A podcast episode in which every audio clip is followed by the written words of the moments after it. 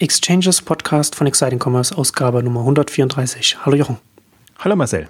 Heute wollen wir einen Rundumschlag machen zum Online-Lebensmittelmarkt von Tengelmann Kaisers Ethika. Am Anfang nochmal kurz eingehen, die ewige Geschichte ähm, und verschiedene andere Themen. Ähm, Delticom mit der, finde ich, in der schönen Pressemitteilung, da kann man dann auch nochmal, den, den, den Satz muss ich dann auf jeden Fall auch nochmal hier nochmal ansprechen, den, den, den du da auch bei Exciting Commerce hattest. Und gibt es einige andere Themen zu Plus, am, äh, Amazon und Ocado in, in, in Großbritannien und äh, auch über die Hersteller wollen wir halt auch noch ein bisschen sprechen. Ähm, Mondelez macht da, macht da etwas, was wir dann auch darüber sprechen wollen. Ähm, aber wie gesagt, lass uns anfangen mit der ewigen Kaisersgeschichte und Tengelmann, das jetzt vielleicht doch endlich einen, einen Abschluss findet äh, und, und die Kaisersfilialen an Ethika gehen werden. Der Minister hat gesprochen und doch ist wieder alles unklar. Also entgegen der Kartellamtsentscheidung und eigentlich auch der Monopolkommission sollen die Arbeitsplätze gerettet werden und alle sind unglücklich. Der glaube, Präsident heißt er, auf jeden Fall der Verantwortliche bei der Monopolkommission ist zurückgetreten. Der Neue hat auch gleich gesagt, äh, er ist dagegen. Und hm. ähm, äh, Schlimme daran ist, finde ich, es ist so ein Kuddelmuddel und ähm, es löst das Grundproblem ja nicht. Und ich finde, was in der Debatte so unglaublich zu kurz kommt, alle äh, es scheint gesetzt zu sein, dass Tengelmann gerettet werden muss. Die Frage ist nur, wie es gerettet wird. Und ähm, für mich ist dieser ganze Deal ja eigentlich nur, niemand will Tengelmann, sondern alle wollen nur verhindern, dass der andere es jeweils nicht bekommt. Und das ist natürlich eine verfahrene Situation. Also man kann auch davon ausgehen, dass Edeka jetzt nicht äh, Fan von Tengelmann ist. Und klar, die wollen nicht, dass Rewe das bekommt und umgekehrt genauso. Und wie man das löst, weiß ich auch nicht. Ich finde es nur unsäglich, dass das Ding sich jetzt schon fast zwei Jahre hinzieht und keine Entscheidung getroffen wird. Also wenn wir bei allen Themen, die den alten Handel betreffen, so lange brauchen, und ich meine, das ist ja jetzt kein Transformationsthema in dem Sinn. Ich fand es so interessant, dass die Entscheidung von äh, zu, zu Tengelmann genau, ich glaube, das war sogar derselbe Tag kam, weil, weil die CeBIT war. Äh, einerseits hat Gabriel einen großen Fonds angekündigt, äh, Innovation und wir müssen quasi, weiß gar nicht, ob es Industrie 4.0 oder digital oder was auch immer gang, also äh, wir müssen da Gas geben und andererseits äh, die Entscheidung jetzt jetzt zu Tengelmann. Es darf nicht äh, Tengelmann darf nicht untergehen quasi. Also nicht, dass ich jetzt nichts gegen Tengelmann hätte, aber ich denke immer gerade das sind sind Arbeitsplätze und Themen, ähm, ob jetzt jetzt bin ich mal fies formuliert, ob die Leute jetzt an der Kasse sind und Lager einräumen oder ob sie in der Logistik sind oder irgendwas anderes machen im im Versandhandelskontext. Also das kann jetzt der große Unterschied auch nicht sein. Und ich ja wundere mich so ein bisschen, wie, wie zäh das geht. Ähm, ich wundere mich auch insofern, weil ähm, vor zwei Jahren ist ja diese, ich habe sie Todesliste genannt, aber diese rote Liste erschienen von, von Wieselhuber und Partner, die, die da aufgeführt haben, wer quasi in Gefahr ist im klassischen Handel. Und das ist ganz faszinierend, auch weil im Grunde nichts vorangegangen ist. Also alles, alles ist noch da. Ich kann aber jetzt auch nicht sagen, dass es irgendwie blüht und irgendwie gut läuft. Ähm, und äh, ich finde es so symptomatisch. Also nicht nur Tengelmann jetzt, sondern auch Weltbild.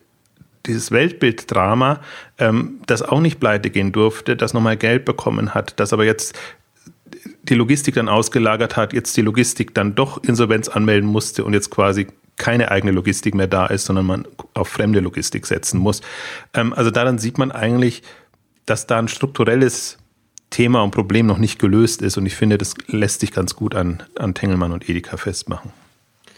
Ja, zwei Jahre ist auch wirklich eine, eine, eine, lange Zeit. Also egal, ob man, ob man jetzt für die eine oder die andere Lösung ist, äh, zwei Jahre ist, also finde ich als finde ich als Zeitraum auch äh, absolut inakzeptabel, so dass so lange in der Luft hängt, dass das so lange in der Luft hängt.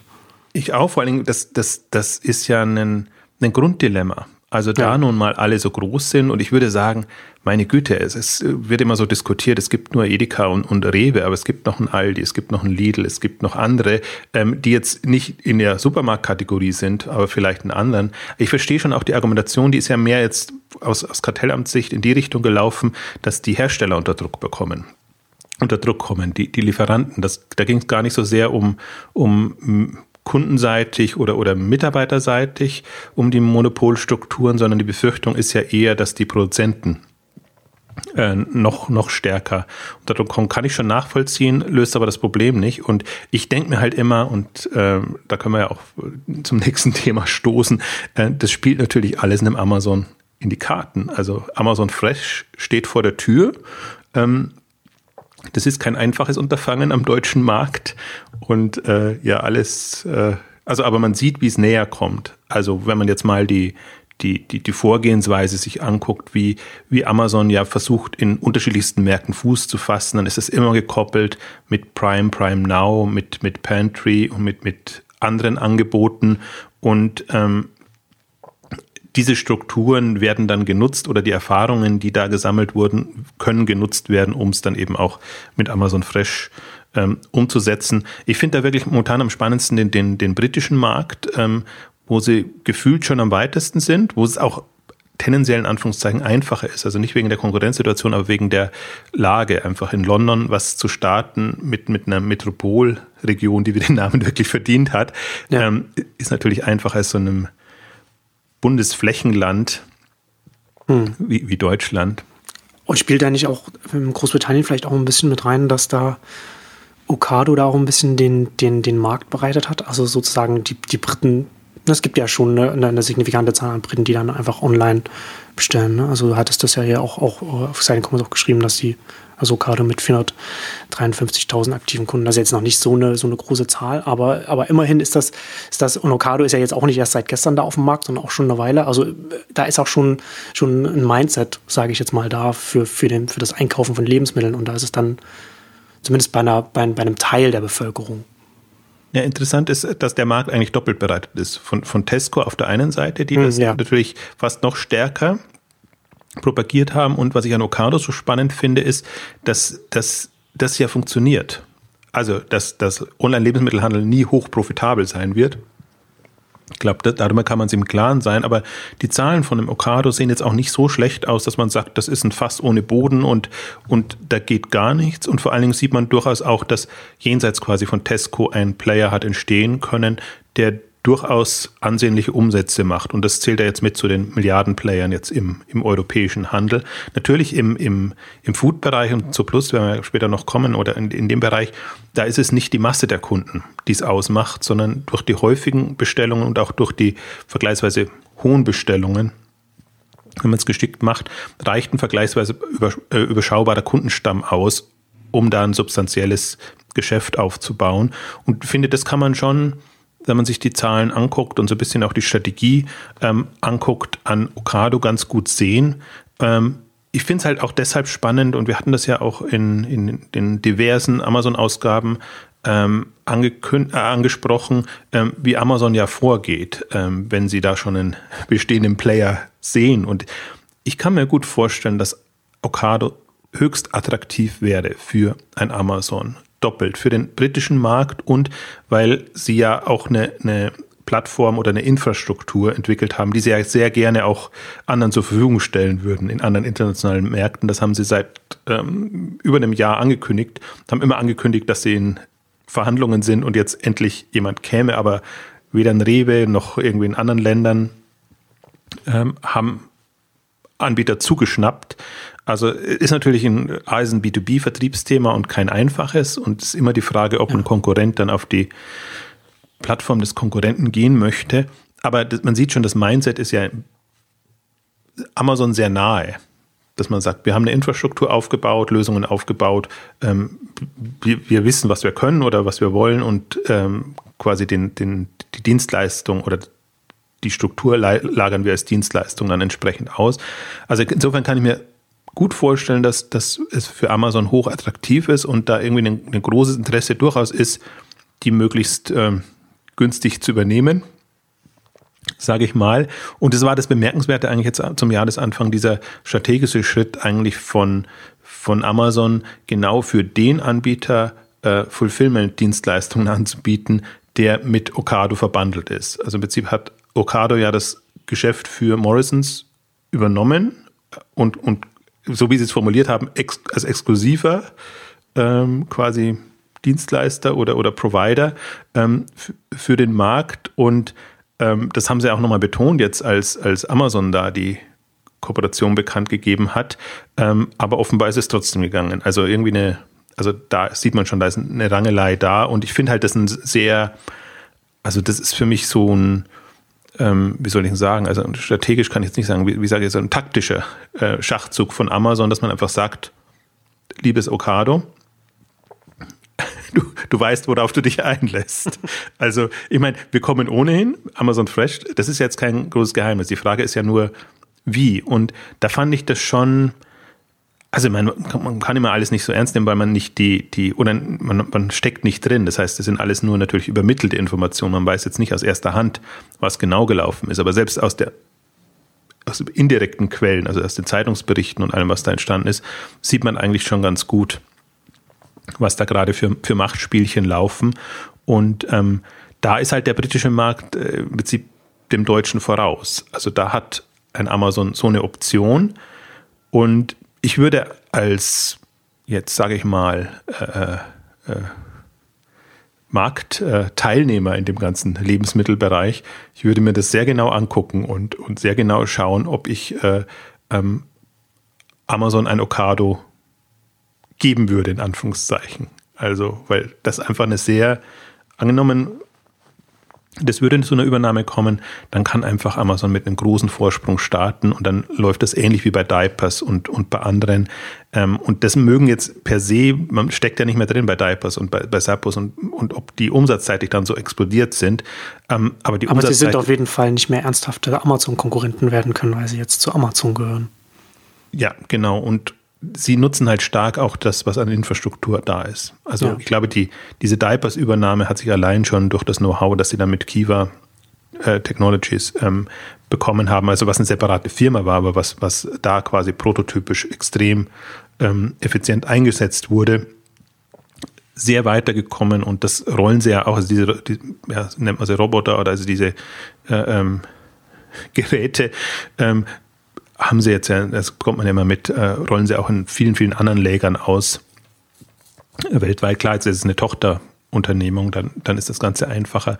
Also das wären alles so Überlegungen, die ich mir als äh, Edeka, Rewe und äh, wer auch immer im, im deutschen Markt Ambitionen hat, auch ein Lidl, Aldi, äh, stark überlegen würde, äh, selbst ein DM, also alle, alle, die halt in, in dem Drogerie- und Lebensmittelmarkt drin sind, wahrscheinlich sogar DM und so noch, noch stärker, weil, weil das die, jenseits der frische Produkte einfach nochmal einen, ähm, ja, das Geschäft leichter, es ist auch wieder so leichter hingesagt. Also es ist, ist nicht leicht, aber es hat ein paar Herausforderungen weniger, als wenn du frische Produkte verschicken musst. Insofern finde ich das gerade hochspannend, was da in, in England passiert. Äh, hat nur indirekte Auswirkungen, aber finde ich, gibt schon mal einen Vorgeschmack, ähm, was uns da so blühen könnte. Und ich meine, Okado hat bis jetzt also ist auch noch in, in Umsatzregionen, wo man noch nicht internationalisieren musste. Aber man sieht ja an AO und an anderen britischen Unternehmen, dass, die, dass das klar der nächste Schritt ist, dann sich zu gucken, wo sind die nächsten attraktiven Märkte. Ich halte, äh, ich bin da, also bitte nicht missverstehen, ich bin da sehr, sehr äh, skeptisch, was diese ganzen Themen angeht. Also gerade Internationalisierung, Strategien im Lebensmittelhandel. Weil das einfach sehr lokale Märkte sind und weil es schwierig ist. Aber sehe durchaus halt die, also was mich bewegt, ist mehr Amazon Fresh und der Markteinstieg von Amazon Fresh im europäischen Markt, sagen wir es mal noch allgemeiner, weil man hat es in den USA sehr schön mitbekommen, wie lange es in Seattle gedauert hat, ähm, wie das dann Schritt für Schritt in die anderen Märkte ging und wie man sich da so vortastet, aber schon auch natürlich, was du auch immer geschrieben hast oder beschreibst, die, das Geschäftsmodell dabei. Also wie muss ein wie, wie muss eine Jahresgebühr aussehen und, und wie muss überhaupt, also wie, wie passt sich das an? Da gibt es ja auch immer wieder ähm, Meldungen dazu, wenn wieder erhöht wurde oder wenn das Modell für Amazon Fresh sich eben unterscheidet von dem klassischen Prime-Modell. Also da finde ich es auch hochattraktiv und ich bin jetzt sehr gespannt, ähm, wie es, wann und wie es im deutschen Markt läuft. Also da gibt es ja so ein paar, ja, Indizien, Indikatoren, sage ich jetzt mal. Also diese Gerüchte und ähm, wenn Amazon quasi eine eigene Lieferflotte startet, ähm, eigene äh, Wägen anmietet oder liest oder wie auch immer.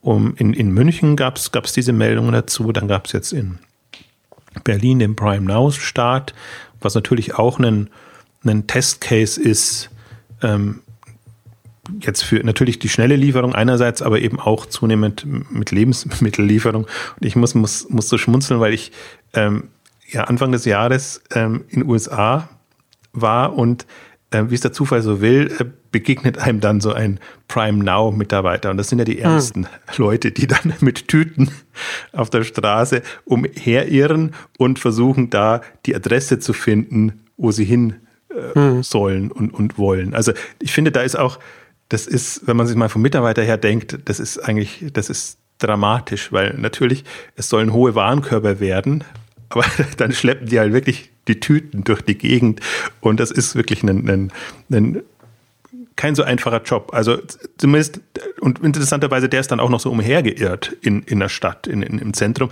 Es ist nicht so, wie man sich typischerweise vorstellt, da kommst du mit deinem Lieferwagen quasi vor die Haustür, rennst dann schnell die Treppen hoch und das ist es dann, sondern wenn man das so sieht, das war eine ganz, äh, also ist halt auch so faszinierend, weil natürlich auch das, das, das Markenerlebnis dann, äh, da klafft halt eine extreme Welt dazwischen. Wenn du siehst, die armen Menschen, die das schleppen und dann aber auch alles schon schön fein gebrandet äh, mit Prime Now und allem, allem drum und dran. Also da sieht man das eigentlich. Das heißt, das war dann der Prime Now-Mitarbeiter, das war dann auch ein, ein Fahrradkurier oder? Nee, war gar, ich weiß nicht, ob, mit was er da war. Also der war so ver, verirrt und äh, also irgendwann hat er sein, sein, sein Ziel gefunden gehabt. Das war halt irgendwie so eingequetscht, sodass man es nicht sofort sehen konnte. Aber ich wusste gar, habe gar nicht gesehen, mit welchem, mit welchem Gefährt der unterwegs war. Ich gehe schon davon aus, es gibt, sind und so diese kleinen Lieferwegen. Aber der ist wirklich so. Und das ist eigentlich schon das.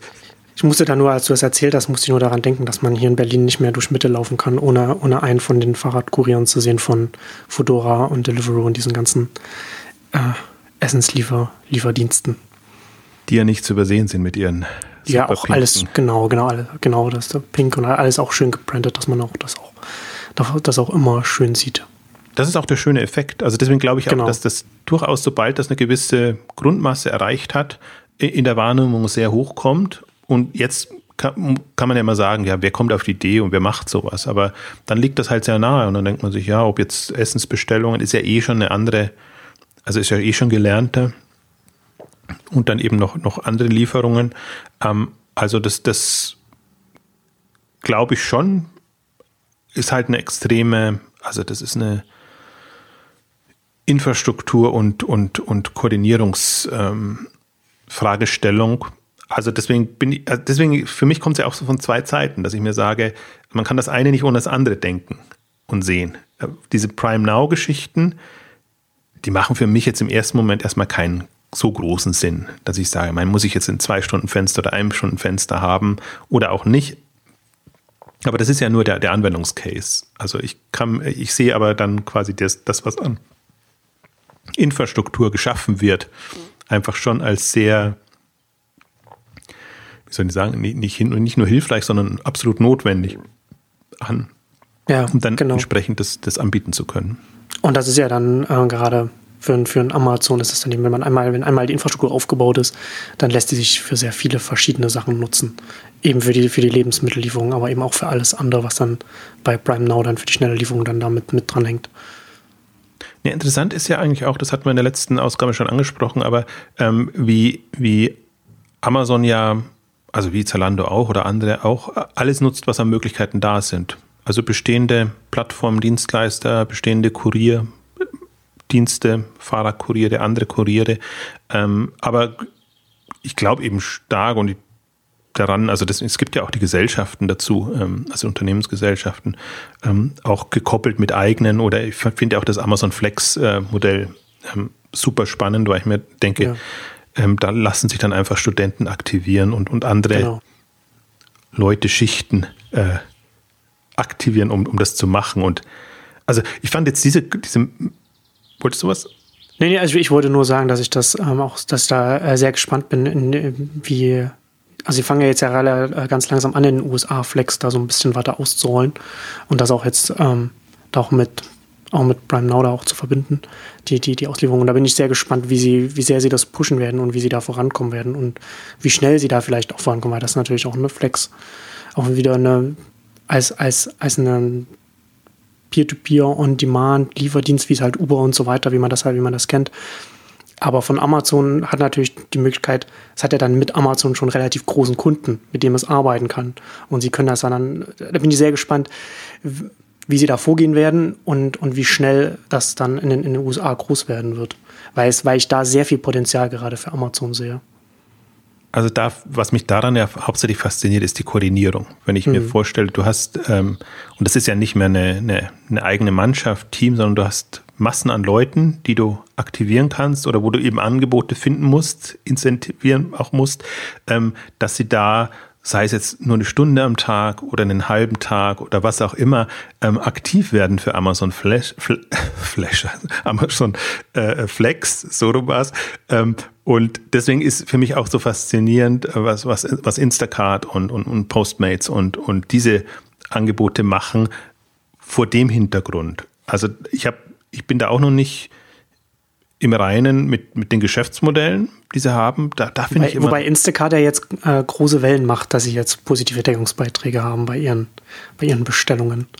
Da bin ich auch mal da, also da bin ich äh, auch gespannt, wie sich, wie sich das entwickeln wird. Und das ist ja, das ist ja schon eine sehr, sehr PR getrieben, was, was Instacart da, da macht. Wahrscheinlich auch, äh, vermute ich, auch stark, um die, die Partner auch zu beruhigen, also die Supermärkte, mit denen, mit denen sie da, mit denen sie da zusammenarbeiten.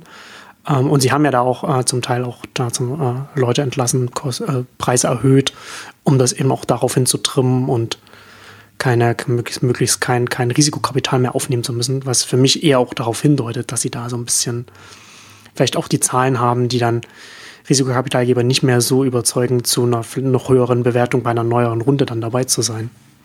Ja, wie lange machst du das? Ne? Und die haben eigentlich hm. was, was sehr gut, ihnen gut gelungen ist. Die sind schon mit einigen, also Whole Foods und, und einigen guten ähm, Playern da im Geschäft, wo man sagt, das ist ja. ohnehin so ein bisschen höherpreisig angesiedelt.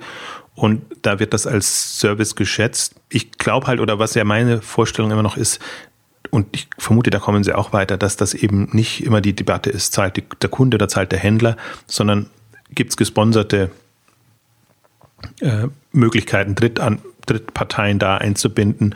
Und ich glaube halt, Marken und Hersteller sind ja da erstmal prädestiniert, ja. andere immer auch noch. Ähm, und die Frage ist halt, aber da musst du halt auch eine gewisse Masse erreichen. Ähm, klar, so ein, so ein kleiner Puppeliger, der nur in einer Stadt unterwegs ist, der wird sich schwer tun, da jetzt den überregionalen oder größeren hm, Sponsor, Unterstützer zu finden.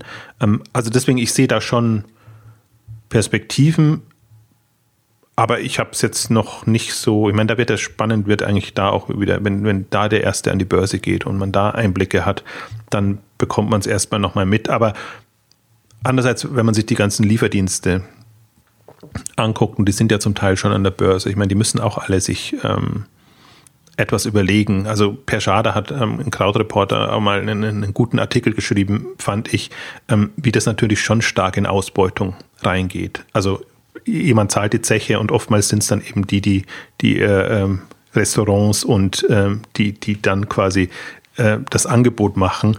Und das, deswegen ist das, man kann da, also dann tritt der eBay-Effekt irgendwann ein, wenn man zunehmend gieriger wird und zunehmend mehr abgreift an Provisionen und Gebühren, ähm, dann, dann wird es irgendwann unattraktiv. Oder es, es kommt einfach nur eine bestimmte bestimmter Typus von Restaurants da rein. Und ich finde, dass das, ähm, das sieht man halt auch. Also deswegen tue ich mich mit, gerade mit den Lieferdiensten im Restaurantbereich sehr, sehr schwer, weil die hauptsächlich dieses Modell fahren, finde ich. Ja, ja. Ich fand, ich fand den, ich fand den Artikel von, von Per Schader da, da nicht so gut. Ich, hatte da aus, ich wollte aus Zeitgründen, äh, aus Zeitgründen bin ich nicht dazugekommen, hatte eigentlich wollte da bei mir da auch noch mal was noch dazu schreiben, weil letzten Endes, äh, das, du, du hast es ja schon angedeutet, ne? Also letzten Endes führt es ja dann, wenn man, wenn man als Lieferdienst bei den Restaurants dann die, die Schrauben zu fest anzieht und, und, und das. Ne? Also zum einen dann machen mal teilen, nehmen Rüstung vielleicht gar nicht statt, aber viel mehr sehe ich da dann eher, dass dann, dass dann einfach, das bedeutet, dass es dann einfach eine Marktlücke für, für einen anderen Hersteller gibt, der dann anders mit den Partnern zusammenarbeitet, weil gerade so das beim, bei einem Liefer, beim, beim Lieferheld und, und, und den anderen Diensten sehe ich nämlich zum Beispiel da tue ich mich ganz schwer, da irgendwo einen Graben um das Geschäftsmodell zu sehen. Also was schützt, was schützt die von einem, von, von einem, von einem Konkurrenten, der da reinkommt, mit, mit besseren Konditionen für die, für die Restaurants? Kann sein, dass es da irgendetwas gibt, was ich, wo, was ich nicht hoch genug einschätze, so was, was die Organisierung im Hintergrund angeht. Aber ich sehe, dass da schon, dass man, dass dass das nicht so sicher ist, wie, wie man das vielleicht denkt, wie man das gerade was, gerade was so die Größe von, von Lieferheld zum Beispiel angeht. Und also da gibt es zum einen, sehe ich da durchaus die Möglichkeit, dass da andere reinkommen können, wenn die Restaurants dann eben da auch, die, die, die unzufrieden sind. Und ich sehe da gerade auch in so einem, in so einem Zusammenhang eben auch wieder, ich meine, man kommt irgendwie darauf zurück, aber letzten Endes ist es tatsächlich so, dass da auch hier wieder es für einen Amazon auch eine Möglichkeit gibt. Ne? Wenn halt ein Amazon so eine, so eine mit die Essenslieferung über, über Restaurants, was sie ja zum Teil auch in den USA auch, äh, damit auch experimentieren, was sie auch in Seattle machen, die können da mit ganz anderen Konditionen arbeiten, wenn sie das eben, ne, was du vorhin schon angedeutet hast, wenn das in einem Prime schon mit drin ist und man eine ganz andere Kostenverteilung hat und dann eben nicht von den Restaurants dann noch äh, äh zum Teil die Kosten, also die Kosten besser verteilen kann und dann den Restaurants bessere Konditionen anbieten kann. Und da gibt es, da gibt es doch wieder auch noch eine, eine viel Potenzial, um dass, dass sich da in dem Markt noch einiges bewegen kann. Na, da bin ich bei dir. Also ich bin jetzt auch nicht äh, so, dass ich sage, dass das, äh, das hat überhaupt keinen Sinn. Also mich ärgert nur die, die Plumpheit der, der Geschäftsmodelle, dass, ja. dass es halt darauf hinausläuft und dass das ja. quasi der vermeintlich die einzigen Hebel sind. Äh, ja, um und die Plumpheit macht es dann, macht er dann das Unternehmen auch wieder angreifbar eben. Ja, also wobei die würden natürlich jetzt argumentieren, äh, unsere Marke ist, ist, ist das, deswegen geben wir ja so ja. viel in, in Branding rein und ähm, dieser typische Effekt, den ja auch die Preisvergleichsplattformen und alle anderen, die stark über, über TV-Werbung gehen, ähm, machen, dass, dass sie sagen, dass das ist ähm, letztendlich die Hürde. Ähm, ich bin da am Zweifeln. Also das ist im Prinzip immer so der, der äh, äh ja, wie soll ich sagen, das, so reden sich die Investoren auch immer die Welt schön, dass sie sagen, das, das ist so. Ich finde das noch nicht so belegt, dass es wirklich so ist. Also das, die, die Hypothese steht und die ist oft genug aufgegangen, sagen wir es mal so. Deswegen tut man sich schwer dagegen zu argumentieren. Aber äh, ich finde auch Argumente, dass ich sage, wenn jetzt wirklich ein, ein, ein spannender Dienst kommt oder irgendjemand, der das anders aufzieht, hat er Möglichkeiten. Und ich glaube ja immer, aber da bin ich wahrscheinlich dann doch ein bisschen äh, naiv veranlagt. Ich glaube ja doch immer noch an, an smarte Modelle und, und dass man einfach mit weniger Geld und ein bisschen äh, mehr Smartheit äh, äh, Themen und Märkte auch besetzen kann. Ähm, das ist halt dann nicht immer so glamourös und kommt nicht immer so von oben mit viel Geld in den Markt reingedrückt. Und das sind ja oft dann auch die, die einfach ähm, unterschwellig für einen Markt ähm, ähm ja, erstmal so testen und, und, und da reingehen. Und wenn sie dann eine Chance haben, dann ist es ja, dann wird es gar nicht mehr so groß ähm, gemacht, weil man denkt, ja, okay, klar, klar hat es so funktionieren müssen. Also deswegen sind die anderen, anderen Modelle immer die, die natürlich durch die Medien gehen und die dann extrem gefeiert werden.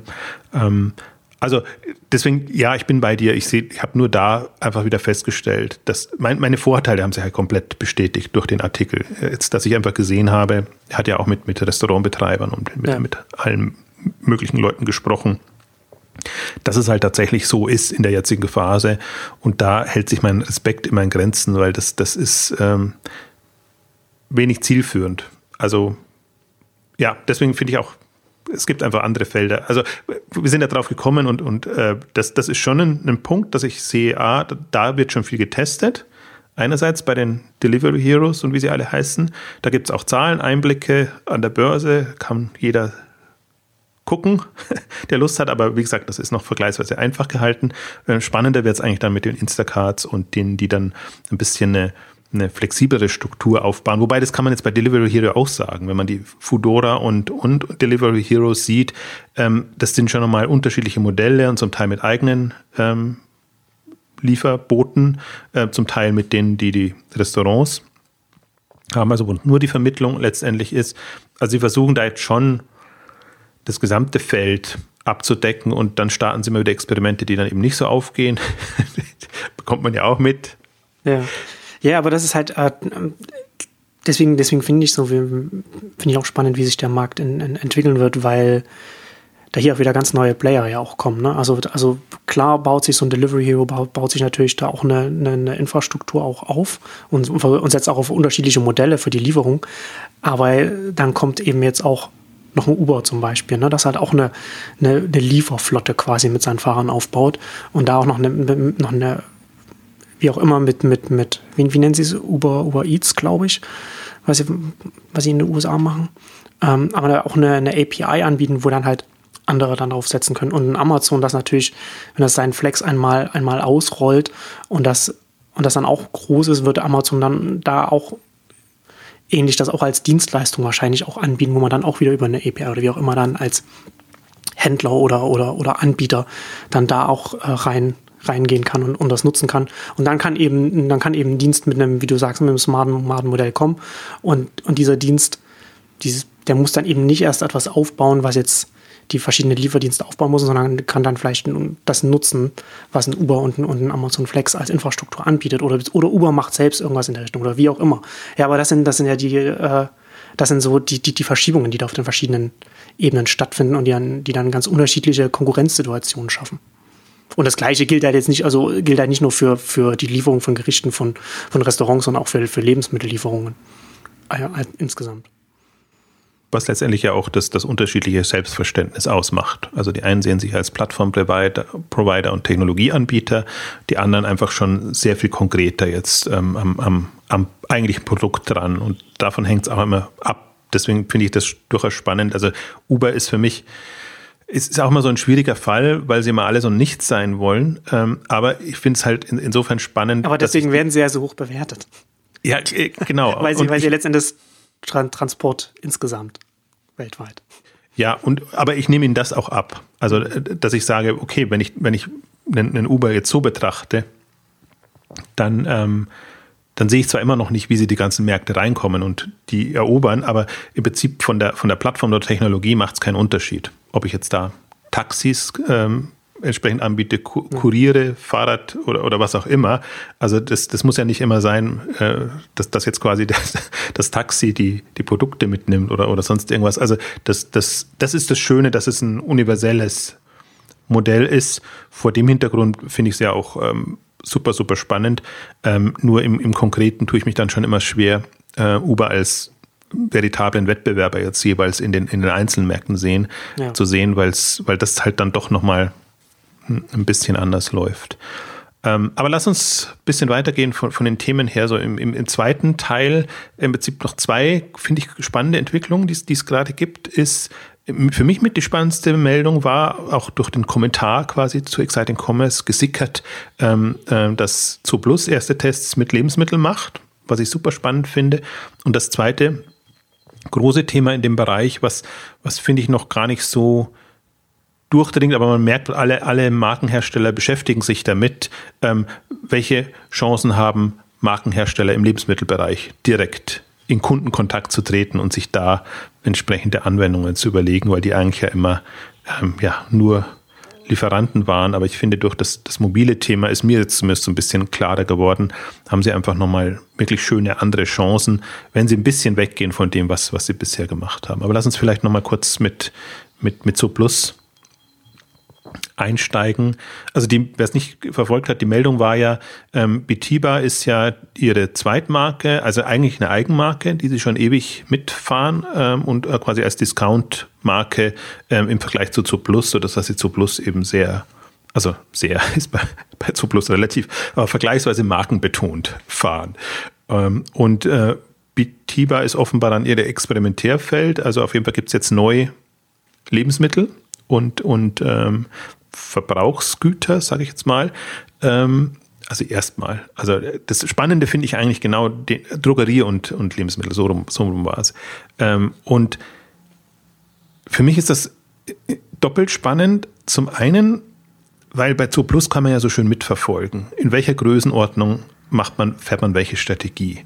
Und sie haben so bis, sage ich mal, 300 bis 500 Millionen haben sie halt versucht, voranzukommen mit ihren Tierbedarfsprodukten und, und haben das ganze Spektrum getestet, haben dann für die Wachstumsstrategie quasi auf eher Foodprodukte, Tierfutter äh, gesetzt, die zu Wiederbestellungen animieren, sind damit jetzt quasi hoch bis zu, dieses Jahr sind 900 Millionen geplant, also bis, bis in die Milliardenrichtung und dann geht es ja wieder los. Wie sieht dann eine Strategie aus für ein dann doch sehr äh, äh, äh starkes Unternehmen.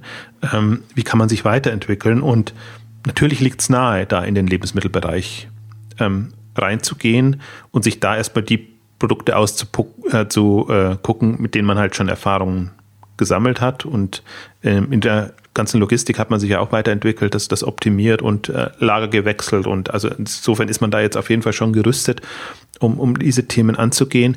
Und den dritten spannenden Punkt finde ich halt, sie können auf eine bestehende Kundenstruktur zurückgreifen. Und das macht es natürlich nochmal doppelt spannend. Das haben alle anderen nicht und war zwar schon eine vorgeprägte, die einfach das mit an Tierfuttern für ihr Tier schon geübt hat und jetzt äh, und das ja sowieso als, ne, als, als, als Stammkunden regelmäßig kauft, bestellt. Ja.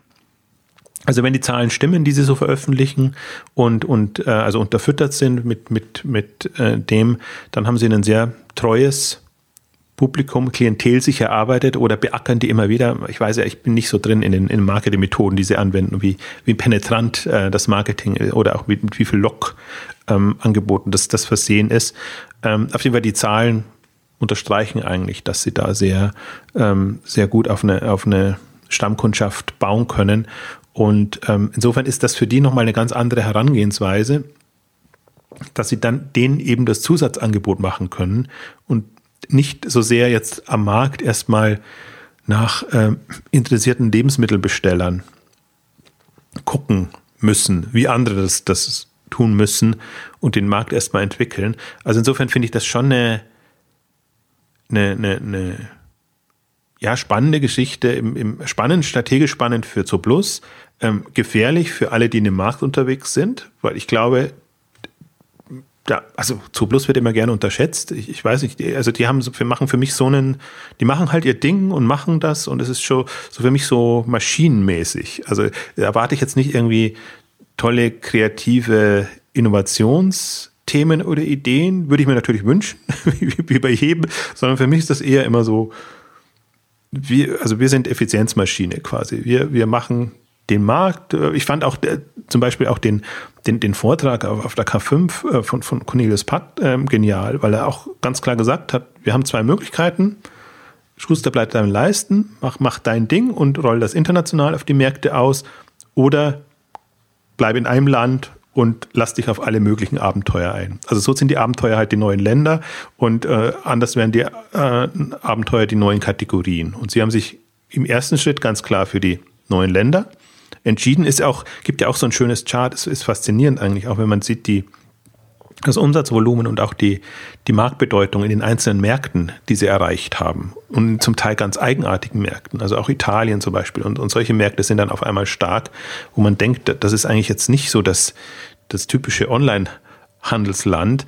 Ähm, also da haben sie, und was ich halt faszinierend finde an, an, an Zooplus ist, das ist ja alles selbst gestartet. Das ist nicht so wie bei windeln.de, dass man sich da beteiligt und was übernimmt.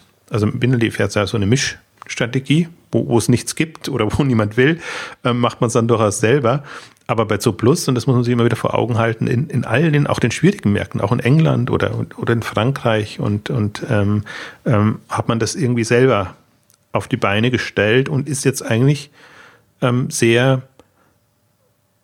resistent den Schwankungen einzelner Märkte gegenüber, was auch nochmal das Spannende ist. Und das sagen sie ja auch, wenn, wenn, wenn irgendwo ein, ein Player kommt, wie in Deutschland jetzt meinetwegen Fressnapf, ähm, angreift online und da viele Marketing investiert zum Beispiel und oder die Preise kaputt macht, dann ähm, halten sie da halt erstmal still und konzentrieren sich eher auf die anderen Märkte, wo, wo sie einfach noch Wachstumspotenzial mit ihrer klassischen Strategie sehen. Also deswegen ist für mich so, Zo Plus ist dadurch, dass sie einen ganz anderen Kurs fahren, aus strategischer Hinsicht ähm, super spannend, irgendwie super faszinierend, wahrscheinlich auch nicht kopierbar in, in, in dem Sinne. Und ähm, insofern auch faszinierend, weil sie trotzdem es, es äh, jenseits von Amazon geschafft haben. Und ich glaube nicht, also ich glaube halt, vertrete die Hypothese, aber glaube auch dran, dass man, sobald man ein gewisses Umsatzlevel erreicht hat, auch nicht unbedingt in der Gefahr von Amazon ist. Natürlich kann man immer sagen, Amazon muss auch nur in den Markt reinsteigen und macht das. Ja, klar, für Amazon-Kunden ja, aber jetzt für Leute, die einfach jetzt ja, ihren Lieblingstierversender, also Tierfutterversender, Bedarfsversender brauchen, ähm, ist dann Marktpotenzial da. Und deswegen weil ich sie so stark einschätze, finde ich das so einen interessanten Schritt jetzt in den Drogerie- und, und Supermarktbereich reinzugehen, weil das ist im Prinzip auch was, was so niemand so richtig am Radar hat oder hatte. Alle gucken so auf Amazon. Klar, Amazon Fresh kommt irgendwie, aber Amazon hat eigentlich die Erfahrung nicht. Muss man auch sehen. Ähm, und dann gucken natürlich alle auf die etablierten. Selbst DM hat ja jetzt einen, Online-Shop. Ähm, hält sich irgendwie sehr still. Muss man mal gucken, ist glaube ich jetzt ein, das Einjährige ist jetzt bald fällig, da kann man mal wieder ein bisschen schauen. Aber manche machen das ja bewusst unterm Radar und, und sind dann auch ganz, äh, also macht man sich gar nicht so beliebt, wenn man dann drüber schreibt und irgendwas nach oben bringt. Die wollen da ihr Ding machen und, und gar nicht unbedingt gestört werden. Und dann hat man die Rebes und was ja das dumme, in Anführungszeichen ärgerliche ist an, an dieser Tengelmann-Edeka-Geschichte, ist ja, dass solange diese Entscheidung über die Filialen nicht gefallen ist, kommt Edeka ja auch online nicht weiter. Die haben ja jetzt schon mal für mich so ein, ich habe es eher für mich in Richtung Verzweiflungsakt eingeordnet, mit Netto etwas gemacht und ein bisschen mehr gemacht, aber ist ja relativ klar, dass das plus.de dann netto.de wird. Und wenn sie das übernommen haben und dann einfach schon äh, auf einem gewissen Level starten können. Plus.de ist jetzt nicht für, das sind halt alles Non-Food-Geschichten, also es hilft jetzt ihnen nicht unbedingt im, im Food-Bereich, aber Bringmeister kommt dazu und ähm, die müssen diese Herausforderung irgendwie lösen. Ähm, also das sind so die, auf die man achtet und wo es natürlich jetzt auch ja, äh, äh, Optionen gibt, sage ich es mal so rum. Alles nicht so, alle alles keine Selbstläufer wie der, wie der ganze Markt nicht.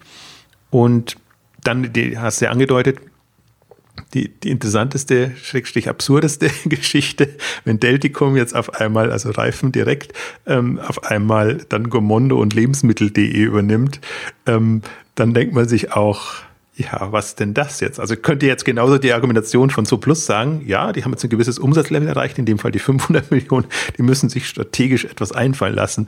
Aber wer wäre auf die Idee gekommen, dass Lebensmittel der konsequente nächste Schritt ist bei, bei Delticom. Aber das ist doch ganz klar, Jochen. Immer mehr Autofahrer, nicht nur in Europa, sondern weltweit, entdecken die Vorteile eines Online-Kaufs. also das ist der schönste Pressemitteilungssatz, den ich seit langem gelesen habe. Ich fand also das, das war hohe Kunst, hohe Kunst ja. der PR, so ein Thema in, in eine runde, in Anführungszeichen, schlüssige Pressemitteilung zu verpacken.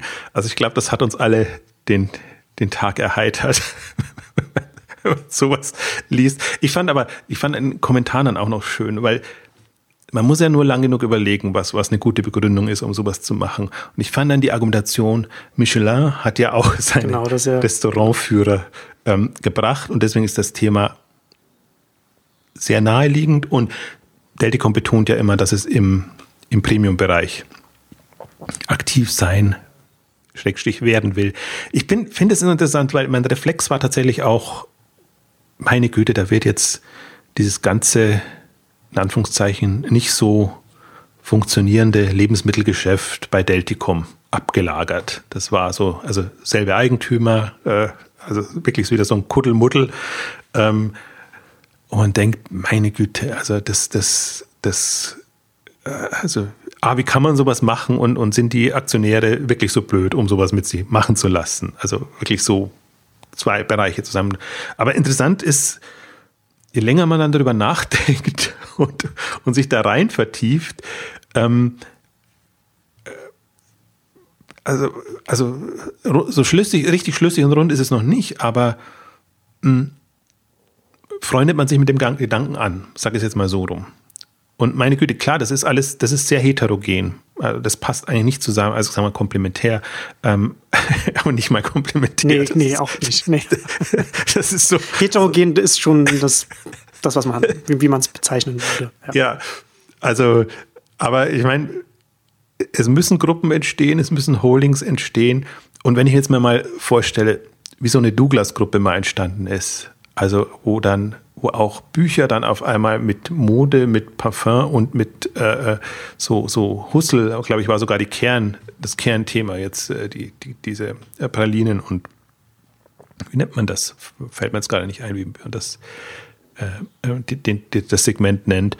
Ähm, Also muss man halt, also Synergien sehe ich nicht, aber jetzt in Holding-Richtung zu denken, finde ich schon spannend. Es gibt ja gerade momentan einige äh, so, so absurd interessante Experimente. Da zählt jetzt für mich eben Delticom mit dem, mit dieser Gourmet-Gruppe dazu. Zählt für mich auch BNP Holding dazu, die in, im Schlafwelt Company, im Schlafbereich Company Building ähm, betreiben, wo ich auch im ersten Moment dachte, ach, so absurd. Und je mehr ich mich damit befasse und je mehr ich auch sehe, wer dahinter steckt und, und wie das gemacht wird, denke ich mir, ja, warum eigentlich nicht? Also das ist ja auch, das ist ja dann auch wieder Unternehmertum. Also mal Dinge anzugehen, die, die vielleicht nicht jeder sieht. Und im ersten Moment macht sich jeder drüber lustig. Ähm, aber die Frage ist ja, fühlst du dich in der Lage, das auch, auch umzusetzen? Und mein Reflex ist ja eigentlich immer, und das ist keine gute Art, immer, immer eben erstmal zu unterstellen, irgendwie, er will irgendwas will einen irgendwie hinters Licht führen, in Anführungszeichen, oder, oder, oder blenden oder, oder sonst irgendwas zu machen, weil es halt häufig genug vorkommt. Also mit, mit, mit PR-Meldungen oder mit anderen Themen. Deswegen äh, neige ich dann immer genau zum gegenwärtigen Reflex, immer das Schlimmste zu unterstellen. Bis man dann aber, lässt einen ja dann nicht los, tatsächlich dann über nachdenkt, ähm, was, was, ähm, wenn man es jetzt mal wohlwollend betrachtet, was kann da Positives dahinter stecken. Und so ist es mir bei BMP Holding gegangen, muss ich äh, sagen, das auch sehr satirisch begonnen hat. mit dem Beiträgen und daran merkt man es ja eigentlich immer, wenn man eine Meldung halt bringt, aber, aber sie nicht so ernst nehmen kann, dass man sagen kann, ich melde jetzt hochoffiziell, das und das ist passiert, sondern das hat ja dann, also hat ja Zalando auch begonnen. Also Zalando war ja eigentlich auch absurd am Anfang. Und bis, bis man dann irgendwann irgendwann dreht sich dann, wenn man auch ähm, sieht, die meinen es wirklich ernst und, und sie können es auch operativ stemmen. Bei mir ist gerade ist eben BNP Holding ist am Drehen. Kommt jetzt ein bisschen darauf an, was die noch an Unternehmen übernehmen und wie sie sich beteiligen und wie das wirklich läuft.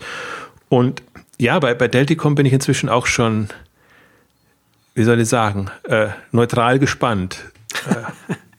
ja, ich finde ich find die Konstellation herausfordernd, weil, weil der Lebensmittel Onlinehandel, da haben wir jetzt ja hier in Exchanges auch schon viel drüber geredet und du hast ja auch auf deinen Comments auch geschrieben, ist, ist einfach ein schwieriges, schwieriges Feld. Und da als also ähm, Unternehmen oder, oder ähm, Holding, wie auch immer man es dann, wie immer dann konstruiert, in so so, so heterogenen Ansatz, also wo man dann halt auch nicht, wo man halt klar als Online-Versender hat man da natürlich so ein paar Erfahrungen, die man einbringen kann. Aber da, da, da, ist ja hier schon nicht so viel da mit verbunden. Und, und das ist ja schon so, bei Zoo Plus sehe ich, sehe ich da noch, sehe ich das da noch viel besser. Gerade auch, ne, wenn man halt, gerade wenn über, über, über die Stammkundenbasis und so weiter dann spricht, kann man das schön verbinden. Und das, und das ist hier einfach nicht der Fall. Und da ist natürlich dann die Frage, ist dann so ein Unternehmen dann auch in der Lage, dann auch das entsprechend auch von den, vom, vom Kapital her zu pushen und, und, und aufzubauen, weil das ja von vom Eigengeschäft, von der Struktur her ja nicht so viel damit reinfließen kann. Und ja. ja. Gut, aber das ist ja auch schon, also Reifen ist ja gesättigt, würde ich es jetzt noch nicht nennen, aber das ist ja schon ein reiferer Markt in, in, in dem Segment. Also da ist man ja schon im anderen Modus unterwegs. Und das andere ist halt ähm, ein, ein Markt mit extremem Potenzial, was mich ja so irritiert an dieser ganzen Geschichte, vor allen Dingen an der Gomondo-Geschichte, die ja quasi schon ja, wo ich sage, das ist der zweite Anlauf jetzt gewesen ähm, in der Konstellation und dass das sich mit dem, mit dem Gourmet Thema nichts machen lässt. Also seit fast 20 Jahren sind es noch nicht ganz, aber 17, 18 Jahre ähm, versuchen dies jetzt erst mit viel Geld, ähm, wahrscheinlich viel Leuten, dann mit weniger Leuten, ähm, irgendwie da in Umsatzdimensionen vorzudringen, die Sinn machen. Und ähm, es geht und geht nicht voran. Ich glaube halt, dass, dass, dass dieses Segment nochmal ein anderes Thema ist. Das ist auch nicht so klassischer Lebensmittelhandel, sondern du bist halt Feinschmecker geprägt, hast Lust auf was Besonderes und oder also kann man alle Themen spielen, ob im Geschenkebereich oder, oder, oder sonst irgendwie was. Ähm, also ich verstehe nicht, warum das so ähm, böses Wort, aber dahingedümpelt ist jetzt im Vergleich. Also ich sehe immer so das explosive Marktwachstum im Rest und dann sehe ich, wo, wo landet jetzt ein Gomondo? Die sind jetzt vielleicht, ich weiß nicht, hoffentlich haben sie die 10 Millionen jetzt überschritten, aber äh, es gab jetzt nur Gesamtzahlen für äh, zusammen mit lebensmittel.de und ähm, also und da sehe ich schon, da macht die Konstellation viel aus. Ähm, deswegen bin ich mal gespannt, ob da jetzt einfach eine Struktur da ist. Ähm, interessant fand ich also das eine Argument noch, äh, womit sie auch den Kaufpreis gerechtfertigt haben, dass sie jetzt ja Strukturen haben, um im Lebensmittelbereich bis auf 100 Millionen zu kommen, also Logistikstrukturen und all das Thema da in, in Hannover. Also es ist ja aus, aus Potenzialsicht schon viel da und ich sehe es jetzt einfach nur mal also ich habe hab mir nicht vorgestellt, dass das in dieser unabhängigen Konstellation jetzt mit lebensmittel.de und, und Gomondo zusammen, dass man da recht weit kommt. Und jetzt gucken wir uns mal entspannt an. Also die, die, das Spannende war jetzt eigentlich ja, die, diese, diese Meldung oder diese eigenartige Kommunikation dann auch dabei. Ähm, aber es ist interessant. Also wir haben das jetzt in der neuen Konstellation. Wir haben Zo Plus jetzt aus der Richtung wir haben immer noch Amazon und wir haben die anderen natürlich, also Edeka, da muss sich was tun. Und jetzt lass uns noch kurz auf das äh, Thema ähm, Markenhersteller eingehen. Ähm, aus doppeltem Grund, aber vielleicht steigst du erstmal ein, weil du warst auf der Veranstaltung von Mondelez, ähm, wo sie jetzt ja groß, äh, ja, sage mal, ihre Online-Affinität zur Schau stellen.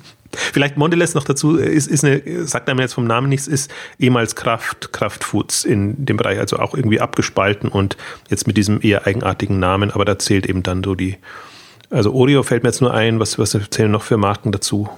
Also auch, auch viele, ich weiß gar nicht, ob, ob Milka jetzt dabei ist, bin ich jetzt mm, nicht sicher, ja. aber diese ganzen äh, ähm, Lebensmittel. Genau. Also letztendlich haben sie äh, ihre Online-Affinität nicht zur Schau gestellt, sondern eher, dass sie jetzt, dass sie online-affin werden wollen mit Hilfe äh, von Startups. Also hatten das, äh, so eine Shopper Futures ähm, Veranstaltung war da hier in Berlin, da haben sie so eine Art Inkubator oder, oder nicht, nicht, nein, nicht richtig Inkubator, eher so eine Art Programm, bei dem sie Startups unterstützen wollen, äh, voranzukommen im Lebensmittelbereich. Ähm, sie haben sich da so ein bisschen präsentiert als naja, ein großes, großes Unternehmen, das sieht, dass da in seinem Marktumfeld sich etwas verändert und sich darauf einstellen will, nicht so richtig weiß, wohin, wohin wird sich der, der, der Lebensmittelhandel entwickeln, will aber Teil der Zukunft sein, will da, will da, will da mit teilnehmen. Und da haben sie jetzt, haben sich etwas überlegt, was sie da mit Startups zusammen machen können. Und das ist leider weder Fisch noch Fleisch so richtig geworden, ähm, weil sie selbst als Unternehmen haben sie auch ich, ich, bin nicht sicher, ob das wirklich so absichtlich war, aber sie haben schon unfreiwillig oder freiwillig, je nachdem, haben, haben sie da auf der Veranstaltung auch an, auf der sie ja quasi für das Programm geworben haben und nach Startup äh, und, und da sozusagen dann Startups dann gewinnen wollten, quasi gesagt, dass sie selbst nicht so richtig wissen, was sie selbst machen wollen und und, und was, was, was mit dem Markt, was, was da passiert und was Startups machen könnten, aber dass man sich mal zusammensetzen könnte und dann gemeinsam einfach mal tüfteln kann, wohin das führen kann. Und das ist, also ich finde es grundsätzlich ein bisschen komisch. Auf der anderen Seite muss man natürlich auch sagen, man hört ja gerade, man ist ja schon eher von Unternehmen in der Größenordnung und, und, und es ist die machen eher in die andere Richtung. Ne? Also, dass man sich ins Stimme Kämmerlein sitzt, am Reißbrett alles eine fertige Lösung macht und dann jahrelang irgendwas äh, irgendetwas baut und dann kommt es viel zu spät auf den Markt und dann stellt man fest, dass, dass, dass man mit völlig falschen Prämissen rangegangen ist. Und das ist jetzt sozusagen quasi am anderen Ende der Möglichkeiten, wo man da rangehen kann und da gehen sie sehr, sehr offen ran. Kann man so auch positiv sehen. Ich würde jetzt, nach, nachdem ich das gesehen habe, was sie da vorgestellt haben, würde ich jedem Startup davon abraten, da, da mitzumachen, weil die Konditionen her, das, äh, da waren 30.000 äh, Euro geben sie so Project Funding dazu. Und dann sitzt man, dann setzt man sich mit denen nicht mal gucken, was das, was das für ein Zeitraum war. Das waren, glaube ich, drei Monate, in denen man das dann macht. Im Mai ist Pitchphase und dann Mai bis Juli ist dann die, in der man zusammen an dem Projekt dann arbeitet. Also letzten Endes würde man, würde man als Startup quasi für die Zeit noch ein bisschen was drauflegen müssen, wenn man, wenn man, wenn man nicht ein sehr, sehr kleines sehr, sehr kleines äh, Team hat. Und man bekommt jetzt von, von Mondelez jetzt quasi, also nicht auch, dass dann, dass ich das dann irgendwie äh, sagt, das, das würde sich dann beteiligen oder etwas. Ne? Also sie geben dann eher so, dass sie dann, was ich interessant fand, ist, dass sie sich, dass sie sich als Partner sehen zwischen, zwischen den Startups und den, und den Händlern, den Retailern, so dass sie den, den Startups helfen können, in den ganzen, in den ganzen Markt reinzukommen, in, indem sie einfach auch die, die Verbindungen haben, indem sie da die, die Connections dann da quasi haben. Ähm, darüber hinaus weiß ich nicht, was, was Mondelez da den, den Startups noch bringen kann. Also es ist sehr, sehr schwierig.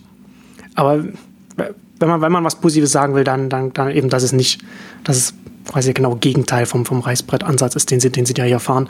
Aber ich finde, dass sie da sehr zurückhaltend den, den Startups da irgendetwas, irgendetwas für, für so ein Programm bieten. Das ist, ich, ich, ich finde es nicht sehr attraktiv für Startups. Also muss ja auch nicht unbedingt was Positives sagen. Man kennt ja unsere Skepsis. Ähm, ich würde mal allgemein sagen, also für mich ist das Thema Inkubatorschwämme immer noch. Also 99 Prozent der Programme kann man eigentlich vergessen, weil das eher so eine Mischung aus äh, ja, PR-Initiative und äh, ja, also es, es, es fruchtet nie. Also äh, man kann es auch durchgehen, die werden dann manche funktionieren so ein bisschen, vielleicht eine Runde, zwei Runde, ähm, meisten werden eingestampft. Wir haben ja das Prinzip nur als, als die wohltuende Ausnahme, würde ich jetzt mal fast sagen, ein bisschen das Space Lab von Media Saturn herausgestrichen, was ein paar andere Momente drin hatte, aber wenn man mal so durchgeht, wir haben ja von, also Accelerator-Programm bis Epic Companies bis was auch immer. Also das sind zum Teil andere Modelle, aber äh, wie auch immer man es aufzieht, es gibt ja nur ein paar Varianten und, und ähm, es ist in dieser Kombination immer ganz, ganz schwierig. Also ich halte, was ich fand den, den hatten wir auch in, in dem ähm, Space Lab-Kontext gesagt, den Metro-Ansatz ganz gut, dass man sich wirklich ähm, Leute aus der Szene holt und dass es dann keine Corporate-Leute sind und oder mit, mit schon erfahrenen ähm, Anbietern solcher Programme zusammenarbeitet, dann geht das. Aber was uns ja im Prinzip ähm, was wir ja spannend fanden in dem Kontext und weshalb du auch da warst, ist aus einem, aus einem Markenherstellerbereich im Lebensmittelsegment ja. ähm, so eine Initiative kommt. Das ist eigentlich so das, ja. das, Ungewöhnliche dran. Und vor allen Dingen, dass es auch jetzt Grau Mondelez ist, vielleicht auch so meine hm, Perspektive noch Erfahrung jetzt mit Mondelez in der letzten Zeit ist, ähm, er hat es auch schon in der letzten oder vorletzten Ausgabe angedeutet, dieser Vortrag, den ihr nennen jetzt mal bewusst Marketing-Guru auf den Online-Marketing-Rockstars äh, ähm, gehalten hat. Und ähm, die haben da halt jetzt, ähm, die machen extrem viel Wind, Social Media seitig und, und generell ähm, im Online-Bereich. Also Marketing liegt ja auch noch näher als jetzt was anderes, aber da klang an, dass sie auch einen E-Commerce-Bereich haben, also dass sie auch da reingingen und das war, fand ich dann wieder spannend. Ähm, und was, also da war viel, wie soll ich sagen, wolkiges Marketing äh, äh, dabei mit äh, absurden Statistiken, mit schönen Cases, mit allem, was man so in einem tollen Marketing-Vortrag erwartet. Ähm, aber ein paar Dinge sind bei mir hängen geblieben, die ich, die ich spannend fand. Das eine war dieses das Schlagwort, das, das werde ich auch äh, zunehmend gebrauchen jetzt. Dieses, habe es auch im letzten Beitrag schon gesagt, Own Mobile. Fand ich eine ne, ne, ne, ne, ne schöne Geschichte. Also das Mobile nicht als Kanal zu sehen, sondern zu überlegen, kann ich nicht Mobile die Kunden besitzen, in Anführungszeichen, also jetzt ein bisschen plump übersetzen, kann ich den Draht des Kunden nicht, nicht gewinnen und muss eben nicht immer noch aufwendig Werbung schalten und, und alles Mögliche machen, sondern kann ich mir Anwendungen überlegen im Mobile-Bereich, sodass ich quasi der Hausherr ist. Also alles, was, was Markenherstellern ja fehlt, wenn sie nicht irgendwelche Gewinnspiele oder sonst irgendwas machen. Sie haben ja den Kontakt nicht, nicht zum Kunden. Ähm, das war das eine, diese Denke, die finde ich eine, eine, eine sehr tolle. Also das sehen wir ja auch im, im Sportbereich, wenn, wenn Runtastic übernommen wird, wenn, wenn die, diese Fitness-Apps übernommen werden von Markenherstellern. Dann ja genau dem Grund, aus dem Grund, dass man den Draht zum Nutzer, zum Kunden hat. Ähm, und das andere fand ich sehr schön, ähm, als er dann eben so seine, seine mobilen Aktivitäten, Apps etc. vorgestellt hat, ähm, hat er dass sie eben auch In-App-Verkäufe machen oder sagen wir mal andere Erlösquellen, Erlösströme testen innerhalb dieser, dieser Angebote und so dass er gesagt hat, die hat sich für uns ohnehin schon gerechnet. Egal, was wir machen, da verdienen wir Geld damit und das rechnet sich, rechnet dann das, was wir an Einnahmen haben. Was ich insofern auch nochmal interessant fand, also weil Marketingleute selten in Einnahmen denken, sage ich jetzt mal so rum. Also deswegen gerade in, in dieser Abteilung oder in dem Bereich und generell, weil ich halt auch mitdenke, dass das Mobile-Thema ist nicht unbedingt eins eines Absatzkanals, sondern das können Anwendungen sein, die für sich funktionieren. Ob ich da jetzt meine Kekse oder irgendwas verkaufe und oder ob ich die Leute motiviere, anderweitig ähm, ja, Geld zu geben oder Geld äh, zu lassen, ähm, das steht mir frei. Und das ist ja auch das Schöne, zum Beispiel die, die Vorwerk-App, aber ja auch drüber gesprochen oder auch über die Online-Marketing-Rockstars wurde das nochmal in, aufgeführt in der Liste der Apps, die am meisten verdienen. Also dadurch, dass eben Vorwerk da Rezepte verkauft letztendlich, verkaufen sie auch nicht ihre Thermomix-Geräte ähm, oder so. Und das ist für mich eine, eine einfach, sage ich jetzt mal, im Vergleich zu vielem anderen, eine fortschrittlichere Mobile-Denke. Und deswegen, so bin ich, so habe ich so, so einen Moment, wo ich mir denke, haha, siehst du, also und selbst wenn viel Marketing in Anführungszeichen bla bla dabei war, aber so ein paar Kernmomente denke ich mir, ha, siehst du, das sind doch, die machen es doch mal anders oder denken es zumindest so umfassend, dass ich da das Gefühl habe, hm, von, von denen kann ich vielleicht mehr erwarten als von so manchem anderen. Also viele, viele testen gerade. Also man kann, man sieht auch was, was Procter Gamble und, und, und andere machen, die zum Teil auch, also Procter Gamble hat ja diesen, diesen ähm, Rasierer mit Nachstellbestellmöglichkeit ähm, mal getestet, was dann so in Richtung ähm, dies, diese Amazon Dash Produkte und solche Sachen ähm, geht. Also die sind gerade alle dran und machen. Ich für mich das, das neue oder das andere Moment war jetzt nur das, das, das Mobile-Thema. Also muss auch sagen, die gehen PR-Seite natürlich sehr nach vorn. Also insofern ist es natürlich auch eine, eine PR-getriebene Geschichte. Ähm, aber ich glaube, das ist, wenn ich jetzt immer sehe, die, die ganzen Marken und Hersteller kommen natürlich auf K5 oder auf andere Veranstaltungen, überlegen sich E-Commerce, wir müssen E-Commerce machen. Oder wir müssen gucken, wie wir uns im, in dem Marktplatzumfeld in irgendeiner Form oder mit dem Amazon umgehen, Marktplatz einordnen, mit Amazon umgehen. Ähm, und dann ist, ist halt, finde ich, Marken haben die, die größten Chancen. Deswegen ja auch die ganzen Eigenmarken, die entstehen und, und die, diese Anbieter. Die haben die komplette Spielwiese. Die müssen im Prinzip nur mh, hm, ja, ein digitales Bewusstsein haben und die Erfahrungen sammeln in dem Bereich. Aber die würden, es wäre viel, viel zu kurz gesprungen aus meiner Sicht, wenn die sich an, am Handel orientieren und dann sagen, okay, ich brauche einen Shop, ich brauche einen mobil optimierten Shop, ich muss das alles machen. Also ich finde da. und dann Google, Google Keywords zu meinem Namen und, und, und, und in Produktkategorien kaufen. Ganz genau, wie man es so wie gelernt hat. macht, die Best Practices. Ja, das ist, ähm, es ist tatsächlich interessant. Also ich glaube aber, dass, dass, dass gerade so Mondelez, dass, äh, dass man dann eher nochmal genauer hinschauen kann, was sie vielleicht jetzt nach dem ersten Durchlauf, was sie dann vielleicht 2017 machen. Wenn sie dann erstmal so ein bisschen was gelernt haben, vielleicht auch Feedback von den Startups und so weiter, was sie dann in dem Bereich, wenn sie so erste Erfahrungen gemacht haben, wenn sie, wenn sie es wirklich ernst meinen, was sie dann im zweiten oder dritten Durchlauf dann starten und, und was, oder wie, wie sie vielleicht ganz anders, vielleicht ganz anders daran gehen. Ähm, ja, und Procter Gamble, äh, vielleicht in dem Zusammenhang auch interessant, so als Markenhersteller natürlich, äh, als sehr großes Unternehmen mit sehr vielen Marken. Die haben ja vor zwei Jahren angefangen, äh, ihre, ihre Marken sehr stark zu reduzieren, also die Hälfte ihrer Marken einzustampfen, was auch direkt natürlich auch mit dem, mit dem, mit, mit, mit dem Wandel vom, vom stationären Handel zum Onlinehandel zu tun hat und man natürlich dann nicht mehr das Regal besitzen muss, sondern, sondern, sondern die Marke zu den, oder die Marken zu den Leuten bringen muss, weil natürlich auch für Markenhersteller auch ein anderes, anderer Kontext ist, in dem man, in dem man da vorgehen muss. Also ich habe jetzt ein paar erlebt, auch L'Oreal und, und andere, die jetzt in dem, in dem Beauty-Segment, denke ich dann auch immer so, auch, auch Nivea, Bayersdorf und, und alle oder Schwarzkopf, die ja zum Teil im Social Media schon sehr aktiv sind, ähm, die, die aber noch vieles nicht gelöst haben. Und das ist auch so ein bisschen normalerweise die, die Krux, ähm, dass ähm, im Handel ist die Krux, dass E-Commerce oftmals aus dem IT-Technologiebereich kommt. Bei den Marken ist die Krux, dass, dass das Thema oftmals aus den Marketingbereichen kommt.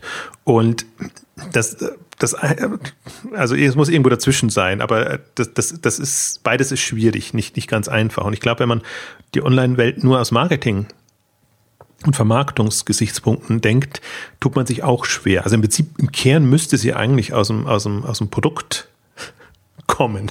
Ähm, die, die, sind aber in der Regel am, am, am, weitesten weg, weil ich immer noch der, der Hypothese anhänge, ähm, dass, dass die Produkte sich ändern müssen. Die müssen online affiner sein in, in der Ansprache, in der Verpackung, in allem drum und dran. Da meine ich gar nicht in der Funktionalität, das ist vielleicht noch das, das Nachrangigste, sondern in der Art und wie sie präsentiert werden können.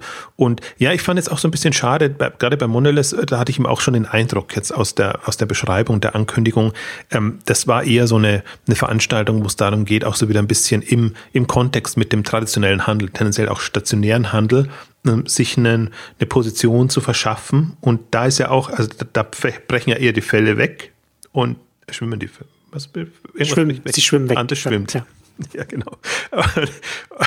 Und deswegen ist das so ein bisschen, ja, das ist für mich immer so der, der, der rückwärtsgewandte Teil, äh, weniger spannend und wenn da nicht eine visionäre Kraft jenseits des Titels äh, kommt, ganz schwierig. Cool fände ich halt oder hätte ich gefunden, wenn jetzt wirklich sagt, wenn jetzt ein äh, Mondelez oder jemand anders sagt, ähm, wir sind die Mobile Player, wir sind die neue Mobile Player und lasst uns, äh, also ist das, müllt uns dazu oder, oder also schüttet uns zu, so rum neutraler formuliert, mit irgendwie coolen neuen Anwendungen ähm, in diesem Markenumfeld, ähm, mit Erlösmodellen, Geschäftsmodellen, weil das, das ist ja schon was, du, du brauchst einen Hebel als, als neuer Player. Du kannst ja noch eine schöne App überlegen, aber wenn du halt eine, eine Marken- und Marketing-Power hast von, von irgendjemandem, und das darüber transportieren kannst, hast du natürlich nochmal eine, eine viel andere Möglichkeiten, um das zu testen. Und, und sowas hätte ich spannend gefunden. Ähm, hatte ich jetzt nicht erwartet in, in, in dem Kontext, aber ähm, ich finde, es ist dem einen oder anderen ist es zuzutrauen. Und ich bin mal gespannt, welcher der der etablierteren dann so weit geht und jetzt eben nicht nur über Social Media Wind macht und wir sind überall dabei und wir haben nicht nur Instagram und Pinterest, sondern jetzt auch Snapchat und all, wie die all ganzen coolen Dinge heißen. Ähm, also was ja eher immer so Marketing-Profilierungsthematik ist. Ähm, aber jetzt, wenn ich sage, wirklich so Business modellmäßig und, und, und Potenziale, also es werden alles keine Überflieger sein, aber Testballons, wo man sagt, da ist mehr drin als jetzt nur die, die, die Nutzeransprache zu testen oder einen Branding-Effekt ähm, zu erreichen. Das finde ich spannend und da glaube ich eben auch, deswegen jetzt ja auch in der Ausgabe mit drin, dass das ein gutes Feld ist, wo man das machen kann. Da erwarte ich mir durchaus spannende Apps, weil ich meine, ich, wir haben es jetzt bis, wir haben es im Fitnessbereich sehr wo Fitness mit Gesundheit halt gekoppelt wird und dann die Produkte reinfließen. Ich kann mir dasselbe im Kosmetikbereich, ähm, Schönheitsbereich vorstellen. Ich kann es mir aber auch im, im Food- und, Lebensmittelbereich vorstellen, wo man halt ähm, über mobile Themen Marken nochmal anders aufladen kann. Ob jetzt in Richtung Gesundheit oder in, in, was anderes rein, äh, das sei dahingestellt und da bin ich nicht so, so tief drin, aber im Prinzip diese, dieser zum Teil ja so nur Oberflächlichkeit der Marken ist, ist schwierig. Und ähm, da, vor dem Hintergrund finde ich das also auch aus Herstellersicht spannend, weil ich glaube, das kann der Händler nicht leisten. Also entweder es wird ein neutraler Dienstleister, der kommt und sagt, okay, ich bin jetzt der, der für gesundes Leben, gesunde Produkte zuständig ist oder der, der, was weiß ich, für Gourmet oder fällt mir gerade nichts, nichts ähm, sehr Schlüssiges ein, dann ja. Aber das, das wäre eben auch was, was Marken machen könnten. Und da, da sehe ich ein Riesenpotenzial und ähm, bin da mal sehr gespannt. Ja, ich auch. Ich warte ja immer noch, dass in dem Lebensmittelsektor immer noch viel stärker mit Einkaufslisten oder To-Do-Listen-Apps experimentiert wird. Da könnte man sehr viel an der Stelle äh, noch, noch drehen. Aber ja. da brauchst du auch einen etablierten Player. Also das ist auch ja, aber man, es gibt ja, da gibt es auch eine App, Apps, die man, die man auch übernehmen kann oder wo man, wo man, wo man kooperieren kann oder wie auch immer, wo man da das Team dann zu sich holt und, und das dann weiterentwickeln lässt und, und so weiter. Da gibt es ja durchaus Möglichkeiten. Gut, und damit kommen wir zum Ende unserer großen Lebensmittelausgabe. Vielen Dank fürs Zuhören und bis zum nächsten Mal. Tschüss. Tschüss.